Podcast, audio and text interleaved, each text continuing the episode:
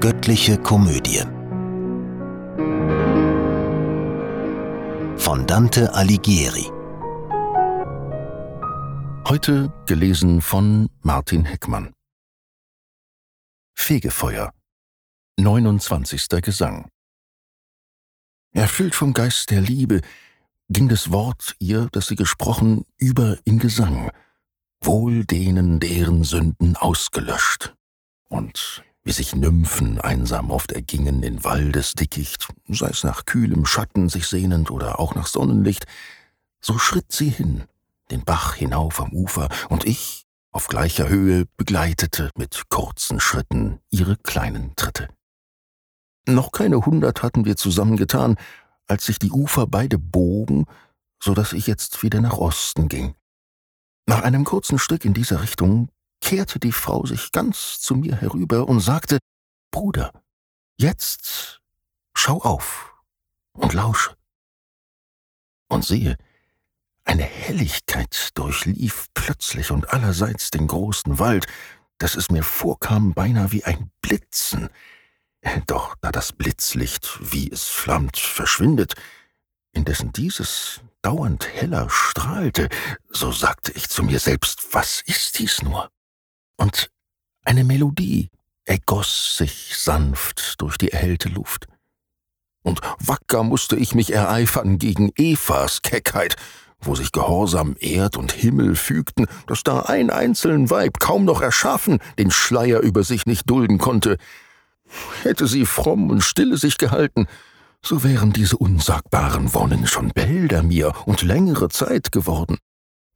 Indes ich in Erwartung schwebte zwischen so vielen Erstlingsgaben ewigen Glückes und immer höhere Freuden noch begehrte, da entzündete wie Feuer sich vor uns im grünen Laubwerk rings die Luft, und schon erkannt ich als Gesang jene Musik.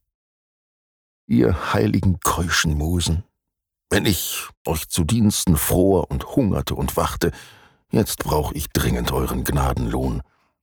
Vergönnet mir den helikonischen Quell und das Urania und ihr Chor mich lehren, gedankenschweres Gut in Verse kleiden. Im Weitergehen spiegelte die Ferne etwas wie sieben goldene Bäume her, im Luftraum zwischen uns und jenen Dingen. Doch als ich nah genug ans Ziel herankam, so dass vom Gegenständlichen des Anscheins nichts durch die Ferne mehr verloren ging, begriff mein unterscheidendes Vermögen, wie das, was Bäume schienen, Leuchter waren und das gesungene Hosianna hieß. Über dem Prachtgeräte flammte Licht, viel heller als der Mond bei klarer Luft um Mitternacht in seines Monats Fülle.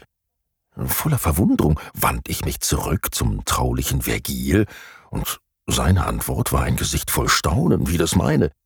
Dann kehrt ich wieder den erhabenen Dingen das Antlitz zu, die uns entgegenkamen, langsamer als ein Zug von jungen Bräuten. Doch mahnte mich die Frau, was glühst du nur im Anschauen der lebendigen Lichter so und achtest nicht, was hinter ihnen kommt? Da sah ich Menschen im Gefolg der Lichter einhergezogen kommen, weiß gekleidet. So reines Weiß gab es auf Erden nie. Das Wasser glänzte mir zur linken Hand und gab mir meine linke Seite wieder, wenn ich hineinsah wie in einem Spiegel. Als ich so weit auf meiner Uferseite gekommen war, dass nur der Fluss mich trennte vom Schauspiel, hielt ich, um es zu betrachten. Ich sah die Flämmchen, wie sie, vorwärts rückend, Farbstreifen hinterließen in der Luft, als wären sie mit Pinseln hingestrichen. So blieben Spuren in der Höhe sichtbar von sieben Streifen, alle in den Farben von Irisbogen und Dianas Gürtel und diese Banner reichten rückwärts weiter, als ich zu sehen vermocht. Die vorderen hatten etwa zehn Schritte Abstand voneinander. Unter so bunt geschmücktem Himmel schritten in Paaren vierundzwanzig Älteste. Sie trugen Lilienkränze auf dem Haupt und alle sangen, Du Gesegnete unter den Töchtern Adams und gesegnet in Ewigkeit soll deine Schönheit sein. Als dann die Blumen und das frische Gras mir gegenüber auf dem anderen Ufer von den erlauchten Scharen freigegeben, da kamen wie am Himmel Licht an Licht, vier Tiere hinter jenen hergezogen. Ein jegliches mit grünem Laub bekränzt, beschwingt mit je sechs Flügeln jedes Tier, voll Augen das Gefieder, Argusaugen, wenn Argus noch lebendige Augen hätte. Ihr Aussehen näher, dir zu schildern, Leser, versag ich. Denn zu neuem Aufwand drängt der Stoff, dass ich die Reime sparen muss. Lies im Ezekiel, dort findest du sie, wie er sie kommen sieht von Mitternacht mit ungestümem Wind und Feuerwolke. Genau wie es in seinem Buche steht, waren sie hier, nur was die Flügel angeht, entfernt Johannes sich mit mir von ihm. Zwischen die Viere eingeordnet, kam ein Wagen auf zwei Rädern zum Triumph einher, am Halse eines Greifen hangend. Der Greif hielt beide Flügel hochgereckt und so hindurch zwischen den sieben Streifen, dass er nicht einen einzigen verletzte. Ins Unsichtbare ragten ihm die Schwingen. Das Vogelartige an ihm war Gold, das übrige gemischt aus Weiß und Rot. Nicht einmal Rom hat mit so schönem Wagen den Scipio gefeiert, noch Augustum. Der Sonnenwagen selbst erschiene ärmlich, der selber der entgleiste und verbrannte, weil das Gebet der frommen Mutter Erde Gerechtigkeit in Jovis Ratschluss fand. Neben dem rechten Rad des Wagens tanzten drei Frauen im Kreis einher, die eine rot, so rot, dass sie im Feuer fast verschwände, die andere sah aus, als wäre ihr Fleisch und ihr Gebein ganz aus Smaragd gebildet. Und die dritte war wie frisch gefallener Schnee. Bald war es die weiße, die zu führen schien, sodann die rote. Je nach einer Stimme bewegten langsam sich und schnell die anderen. Am linken Rade schwangen vier den Reigen in purpurnen Gewändern, nach der Weise der einen mit dem dreifachen Gesicht. Hinter der ganzen aufgeführten Gruppe sah ich zwei Greise, ungleich angetan, doch gleich an würdiger und steter Haltung. Der eine offensichtlich ein Vertrauter des großen Hippokrat, den die Natur uns, ihren teuersten Geschöpfen, schenkte. Der andere zeigt ein kriegerisches Wesen mit seinem blitzenden und scharfen Schwert, das übers Wasser her mich noch erschreckte. Dann sah ich vier mit demutsvollem Ausdruck und hinter allen einen Greis allein, im Schlafe wandelnd, sinnenden Gesichtes. Und diese sieben waren gleich gekleidet wie jene erste Schar, nur dass ihr Haupt mit Lilienkränzen nicht umwunden war, vielmehr mit Rosen und mit roten Blüten. Aus einiger Ferne hätte man geschworen, dass jedem Feuer auf der Stirne flammte. Als mir der Wagen gegenüberstand, erscholl ein Donnerschlag. Und all die Edlen durften, so schien es hier, nicht weiterziehen und hielten, samt den vorderen Standarten.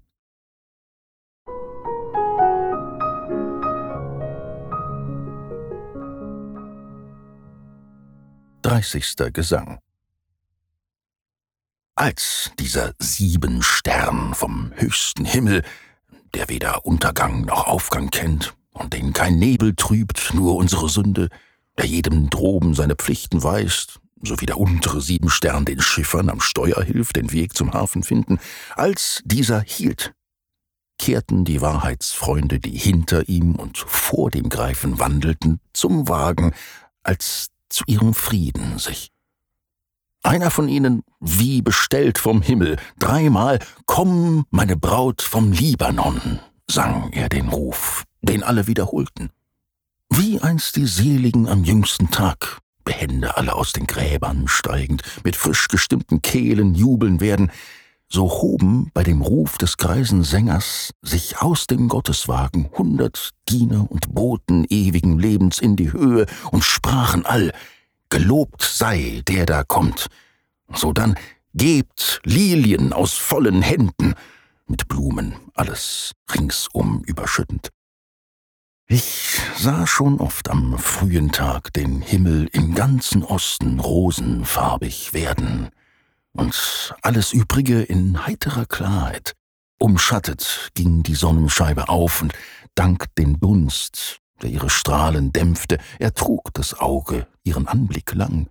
So in einem Wolkenspiel von Blumen, das aus der Engel Händen sich erhob und nah und ferne niederregnete, bekränzt mit Ölzweig auf dem weißen Schleier, erschien mir eine Frau in grünem Mantel und feuerfarbenem Gewand darunter. War doch mein Lebensgeist so lange schon nicht mehr von ihrer Gegenwart erfasst, nicht staunend mehr von ihr durchschüttert worden, doch ohne dass er sehend sie erkannte, nur durch geheime Kraft, die von ihr ausging, verspürt er alter Liebe Urgewalt. Sobald ins Auge mir die hohe Kraft einbrach, die einst mich ganz durchdrungen hatte, im Knabenalter stand ich damals noch, da kehrt ich mich voll Scheu nach meiner Linken, so wie das Kindlein zu der Mutter läuft, wenn es sich fürchtet oder Kummer hat, zu klagen, dem Vergil. Kein Tropfen Blut ist mir geblieben, der nicht bebt. Das sind, ich kenne sie, des alten Fiebers Zeichen. Vergilius aber hatte uns verlassen. Vergil, mein Vater, nicht mehr da, Vergil, dem ich zur Rettung mich doch anvertraut. Da half auch nicht, was Eva uns verscherzte, das Paradies, um mir vor bitteren Tränen die taugewaschenen Wangen zu bewahren. Du sollst nicht weinen, Dante, weil Vergil hinweggegangen, weine jetzt noch nicht, wirst über andere Wunden weinen müssen. So wie der Admiral vom Heck, vom Bug aus, die Mannschaft der ihm anvertrauten Schiffe besichtigt und zum rechten Dienst ermuntert, erschien mir auf dem linken Rand des Wagens, als ich, bei meinem Namen, den ich hier notwendig schreiben muss, gerufen, dorthin mich kehrt, dieselbe Frau, die ich noch eben verhüllt im Blumenfest der Engel sah. Vom anderen Ufer blickte sie auf mich. Und zwar ließ der Schleier, der vom Haupt ihr wallte und den Minervas Friedenszweig umspannte, noch immer nicht ihr offenes Bild erblicken, jedoch auf königliche Art gebietend, fuhr sie in strenger Mahnung fort und sparte nach Redners Kunst das Stärkste für den Schluss. Schau mich nur an. Ich bin's, bin Beatrice. Wie kommt's, dass du zum Berge dich bemühtest, Wusstest du nicht, dass man hier glücklich ist? Mir sank der Blick hinab aufs klare Wasser, sah da mein Spiegelbild, schaut weg ins Gras, von Schamgefühl bedrückt, die Stirne senkend.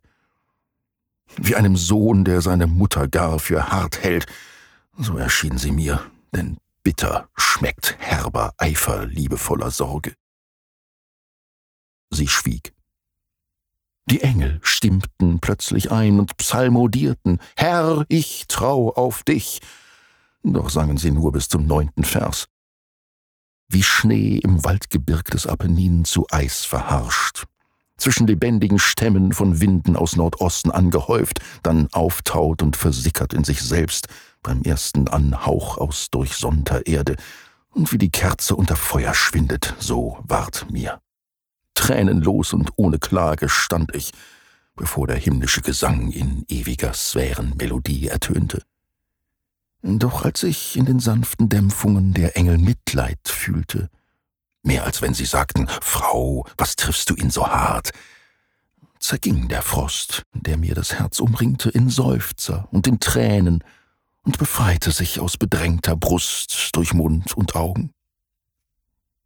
Sie aber standhaft auf derselben Seite des Wagens immer noch, richtete nunmehr an jene milden Wesen ihre Worte. Ihr haltet Wacht im ewigen Tageslicht. Euch kann durch Nacht und Schlaf kein Schritt entgehen, den Sterbliche auf ihren Straßen tun. Drum fass ich sorglich meine Antwort so, dass dort der Weinende mich auch verstehe. Und seiner Schuld entsprechend sei sein Schmerz nicht nur durch Einfluss aus den hohen Sphären, die jedem Samen seine Richtung geben, je nach dem Stande und Geleit der Sterne, nein, auch durch Fülle göttlicher Begnadung, die niederregnet aus den höchsten Schichten, für unsere Blicke unerreichbar fern, ward dieser so in seinem jungen Leben veranlagt, dass ihm jede Fähigkeit zu schönster Meisterschaft gedeihen konnte. Doch umso tückischer und wilder wird das Erdreich durch die böse Narrensaat, je kräftiger in ihm die Fruchtbarkeit. Noch hielt ich anfangs ihn durch meinen Blick aus jungen Augen und bestärkte ihn auf rechtem Pfad zum Ziele mir zu folgen. Kaum, dass ich aus der Jugendzeit hinüber und in das andere Leben trat, verließ er mich und gab sich anderen zu Diensten. Vom Fleisch zum Geiste war ich aufgestiegen, an Schönheit und an Lebenskraft gewachsen, doch ihm jetzt minder lieb und weniger wert. Auf trügerische Wege kam er da, ging falschen Bildern eines nie erfüllten, zur Lockung nur versprochenen Glückes nach. Umsonst, dass ich Erleuchtung ihm erflehte, sie ihm durch Träume oder sonst wie schickte, zur Umkehr mahnend. Doch er achtet's kaum und fiel so tief, dass alle Warnungen zu seiner Rettung unzulänglich waren und die Verdammten man ihm zeigen musste. Deshalb ging ich zum Tor des Totenreiches und jenem, der ihn hier heraufgeführt hat, weinend meine Bitte sich genaht. Durchlöchert wäre Gottes hohe Satzung, wenn einer durch die Lethe schritte und sich daran labte, ohne erst zur Zeche die Tränen seiner Reue zu vergießen.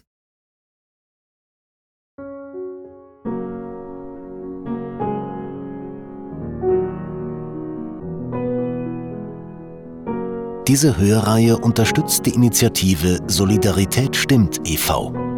Kollegial produziert von Sprecherinnen und Sprechern und 48 Hearts Productions.